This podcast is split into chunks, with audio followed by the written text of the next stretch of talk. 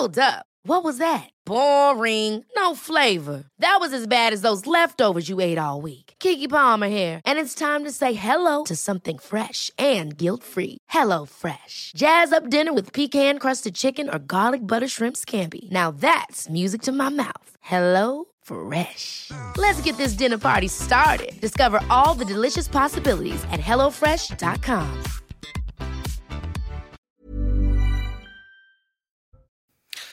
Mohamed Mogouchkov a été mis en examen ce mardi. Il est accusé d'avoir assassiné Dominique Bernard dans son établissement scolaire d'Arras, dans le Pas-de-Calais. Le parquet national antiterroriste a également demandé son placement en détention provisoire. Nous ferons le point au tribunal de Paris dans un instant. Sa cavale n'aura duré que 12 heures. Le suspect de l'attentat de Bruxelles est mort. Il a été mortellement blessé lors de son interpellation par la police belge. Vous verrez que le terroriste présentait un profil très inquiétant. Le calvaire des familles des otages détenus par le Hamas, la mère de Céline Ben David a appris le décès de sa fille ce mardi et elle a réagi au décès de son enfant. La mère de Miachem, franco-israélienne de 21 ans, a supplié le monde entier de lui ramener sa fille. Vous l'entendrez à la fin de ce journal. Et puis Mahmoud Abbas annule sa rencontre avec Joe Biden, conséquence d'un tir sur un hôpital de Gaza qui a provoqué la révolte de centaines de Palestiniens en Cisjordanie occupée le président américain qui est attendu ce mercredi en Israël.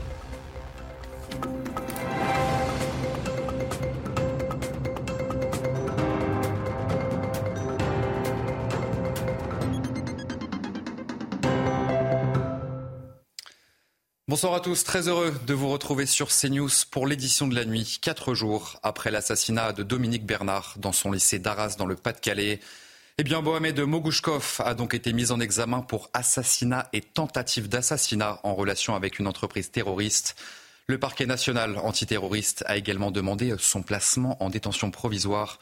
On va faire le point au tribunal de Paris avec Célia Barotte et Florian Ferro. Mis en examen, Mohamed M a été euh, placé en détention euh, provisoire pour assassinat et tentative d'assassinat en relation avec une entreprise terroriste, ainsi que pour association euh, de malfaiteurs terroristes criminels.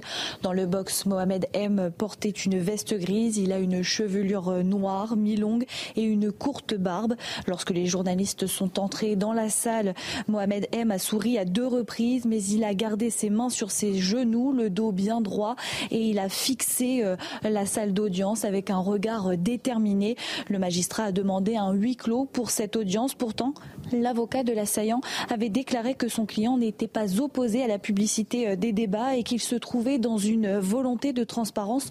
Je vous propose de l'écouter.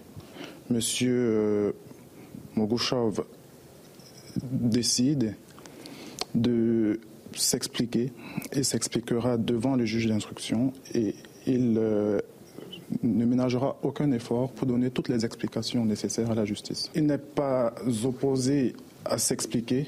En revanche, il a bel et bien besoin de prendre euh, le temps nécessaire pour donner des réponses précises aux faits qui lui sont reprochés. Face aux journalistes, Maître Verlaine et Tamson a rappelé que le temps de l'émotion et de l'urgence est terminé et que désormais il était temps de laisser place à l'instruction.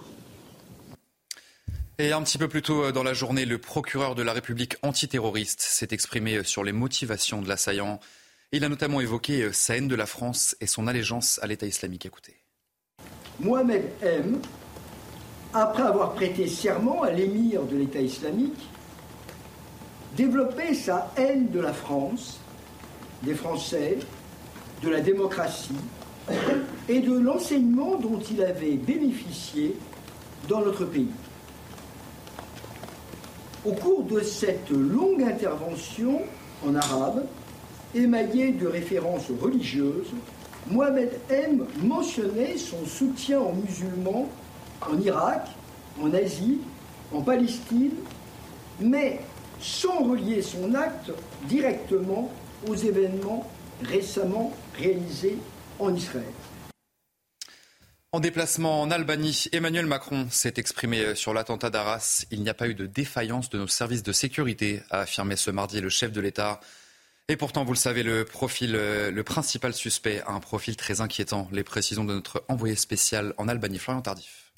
Non, il n'y a pas eu de défaillance de nos services de sécurité en amont de l'attentat d'Arras. C'est ce qu'a affirmé Emmanuel Macron ici lors de son déplacement en Albanie, répondant ainsi aux critiques d'une partie de l'opposition, notamment de droite, quant au profil de l'assaillant, un étranger tchétchène, fiché depuis juillet dernier. Écoutez. Nous avons, là aussi, durant le premier mandat que j'ai effectué, massivement investi sur le suivi des profils les plus dangereux et sur leur expulsion.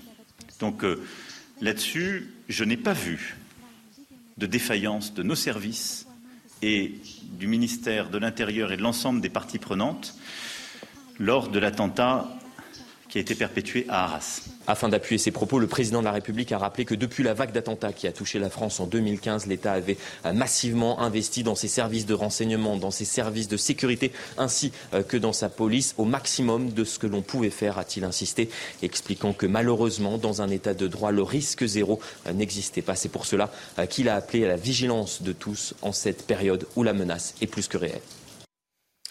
Et puis le rectoral avait annoncé les cours ont bien repris ce mardi au collège-lycée Gambetta d'Arras. Et pour rassurer élèves et enseignants, eh bien, des gendarmes étaient présents pour sécuriser l'entrée principale de l'établissement. Le récit de Léo Marcheguet cette nuit. Enseignants et élèves ont repris les cours au collège-lycée Gambetta d'Arras, quatre jours après l'assassinat d'un professeur de français dans l'établissement. Cette étudiante en classe préparatoire évoque le soulagement de retrouver ses camarades. Bah déjà, on est content, je pense, de tous se retrouver euh, après avoir vécu ça. Content de voir qu'on va tous bien. Pour Chloé, cette reprise est également un moyen d'aller de l'avant. On va pouvoir euh, soit échanger sur ce qui s'est passé, soit euh, essayer de, de, reprendre les cours pour, pour aller de l'avant et puis pour continuer notre année.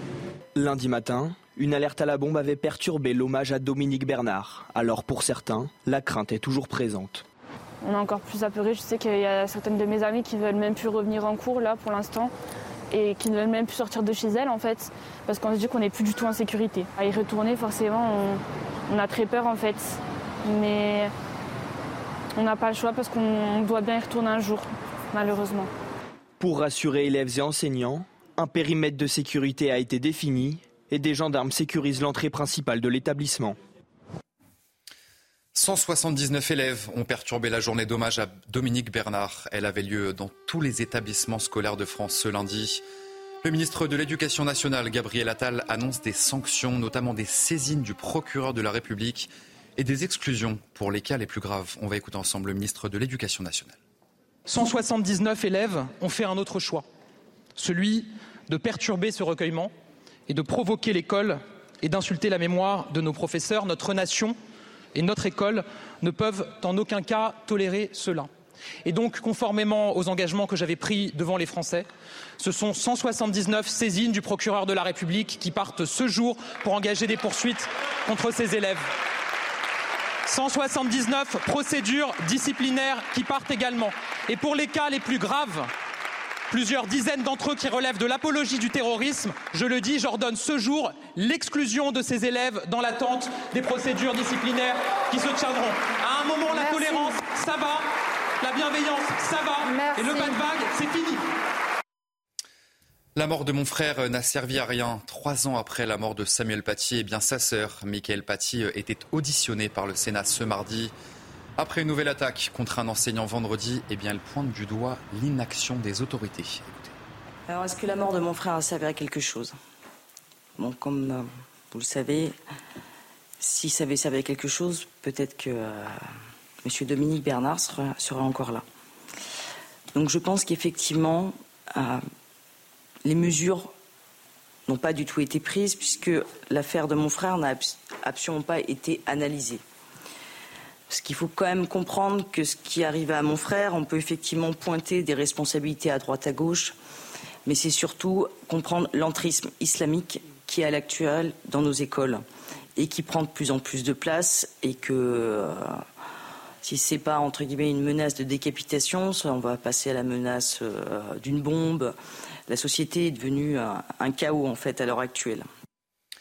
Nouvelle alerte au château de Versailles ce mardi qui a finalement rouvert ses portes en fin d'après-midi. En début de matinée, il a de nouveau été évacué en raison d'une alerte à la bombe. Le lieu avait déjà dû être évacué samedi en raison d'une première alerte. Et depuis l'attaque du Hamas en Israël, eh les actes antisémites se sont multipliés sur le territoire. Et dans ce contexte, eh bien, Gérald Darmanin veut rassurer la communauté juive de France. Le ministre de l'Intérieur était présent au dîner du CRIF ce mardi soir à Créteil et il assure que l'État sera toujours aux côtés des juifs de France. N'ayez pas peur parce que nous saurons dénoncer que l'antisionisme aujourd'hui, incontestablement, est une forme d'antisémitisme. N'ayons pas peur parce que nous savons que lorsqu'on s'en prend aux juifs en France, on s'en prend à la République, on s'en prend à ceux à qui nous devons protection. Personne ne touchera un cheveu d'un juif de France sans attendre la réponse foudroyante de l'État.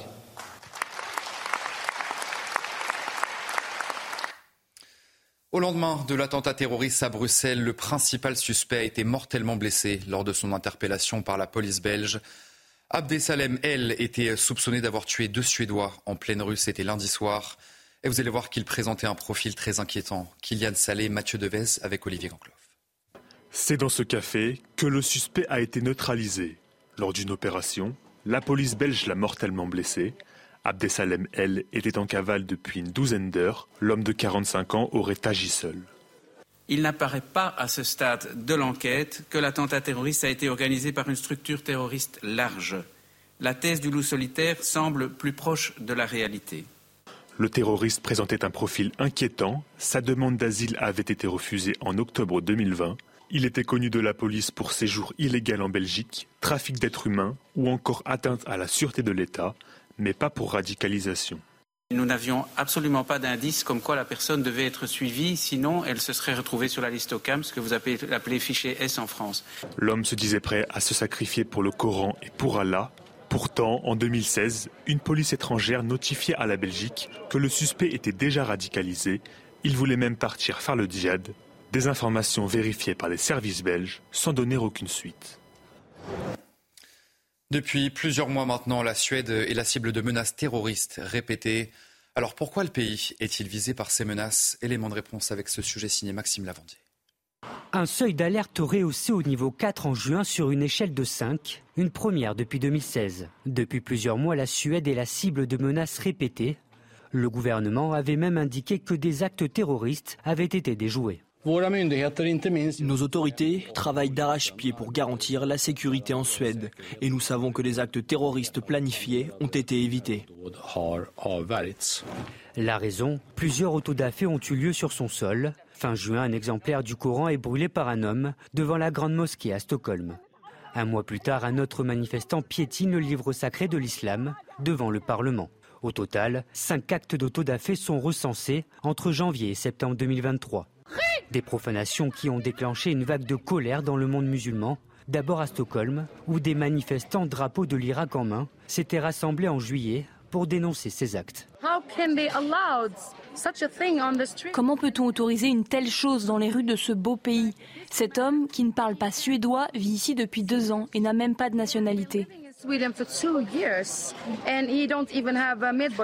Mais aussi à l'étranger, où plusieurs organisations islamistes ont proféré des menaces contre la Suède. Al-Qaïda avait notamment exhorté les musulmans présents en Scandinavie à exercer leur droit de vengeance. La dernière menace du groupe islamiste remonte au 15 septembre. Il avait annoncé son intention de détruire une ambassade suédoise.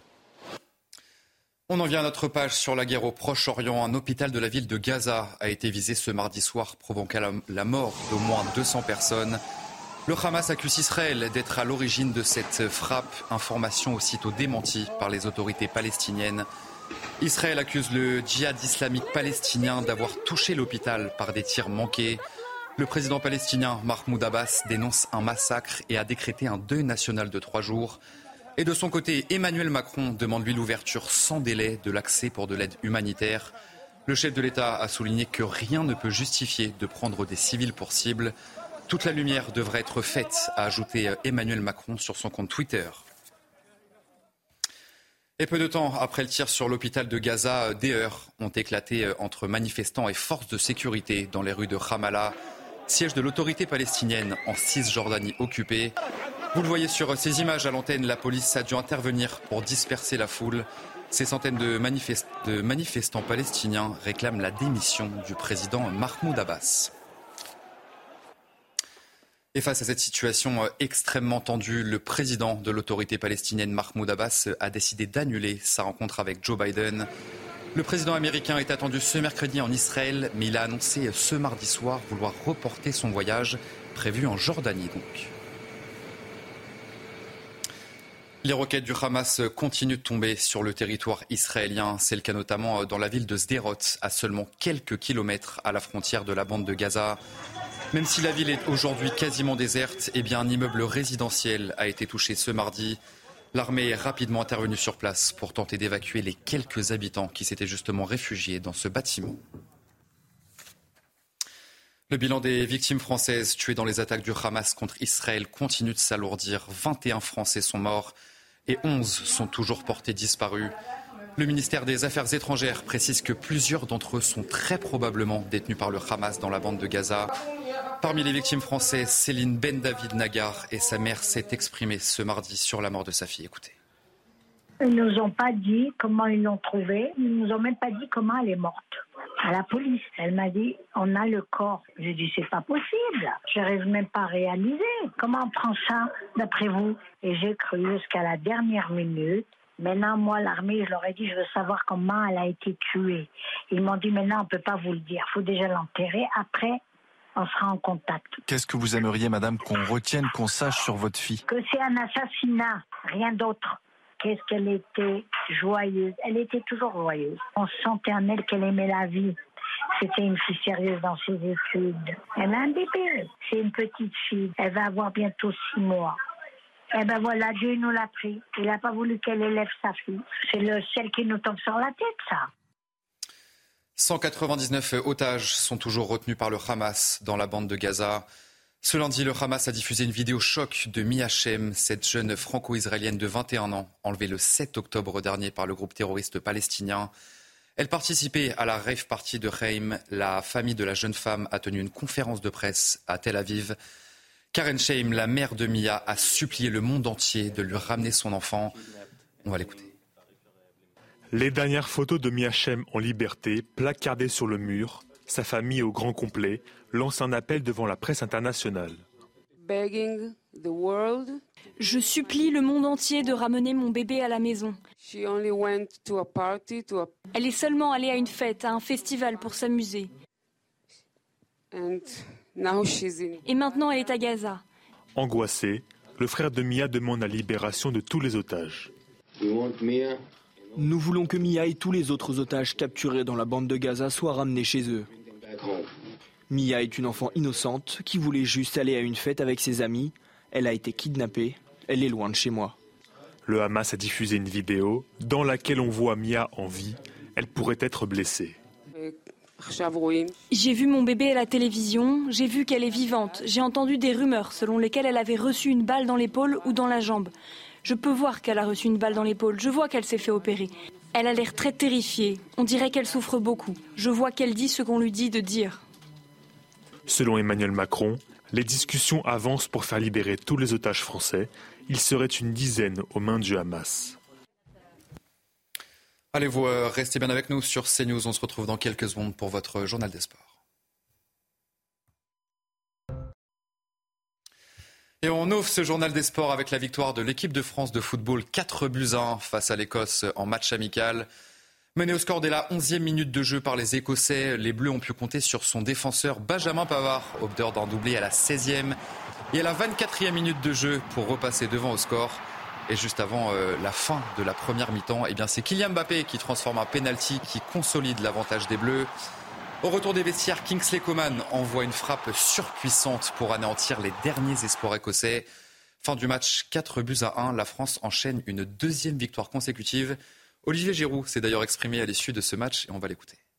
C'est vrai qu'en Allemagne, l'équipe n'avait pas n'avait pas fini euh, en beauté ce rassemblement, mais euh, même ça, c'était un match amical. Euh, on veut toujours gagner les matchs. Et ce soir, même si première 10 minutes, premier quart d'heure, ça ronronnait un peu. Après, on a vite redressé la, la barre collectivement et, voilà Ben a marqué deux buts donc chapeau à lui attaquant donc sur le deuxième but il, plonge au, premier sur un bon service de Kylian et il est là à l'affût au bon endroit au bon moment donc je suis super content pour lui. voilà, première, apparition dans l'axe, et euh, il finit même avec le brassard. Voilà, c'est super pour lui et pour l'équipe. Du football toujours, les Bleuets, eux aussi, ont réalisé un carton plein. En vue des qualifications à l'Euro 2025, les Espoirs se sont imposés 9 buts à 0 face à Chypre. C'est la plus large victoire de l'histoire de l'équipe de France Espoir. Cherki, Tel et Kalimwendo se sont offerts un doublé, un succès qui permet à l'équipe de France de rester à la première place de son groupe. On va écouter euh, Thierry Henry, le sélectionneur des Bleuets, forcément satisfait du résultat de son équipe. Vraiment content, heureux, euh, pour avoir joué un espoir. Je crois sais pas si on a mis plus de 4 buts une fois. Euh, donc voilà, c'est quand même pas facile. donc soyons aussi contents sans oublier qu'on s'est un peu oublié au niveau du pressing dans les 25 premières minutes. Allez, vous restez bien avec nous sur CNews? On se retrouve dans un instant pour un prochain journal. Mohamed Mogouchkov a été mis en examen ce mardi. Il est accusé d'avoir assassiné Dominique Bernard dans son établissement scolaire d'Arras, dans le Pas-de-Calais. Le parquet national antiterroriste a également demandé son placement en détention provisoire. Nous ferons le point dans un instant dans notre prochaine édition sur CNews. Vous restez avec nous. Retrouvez tous nos programmes et plus sur cnews.fr.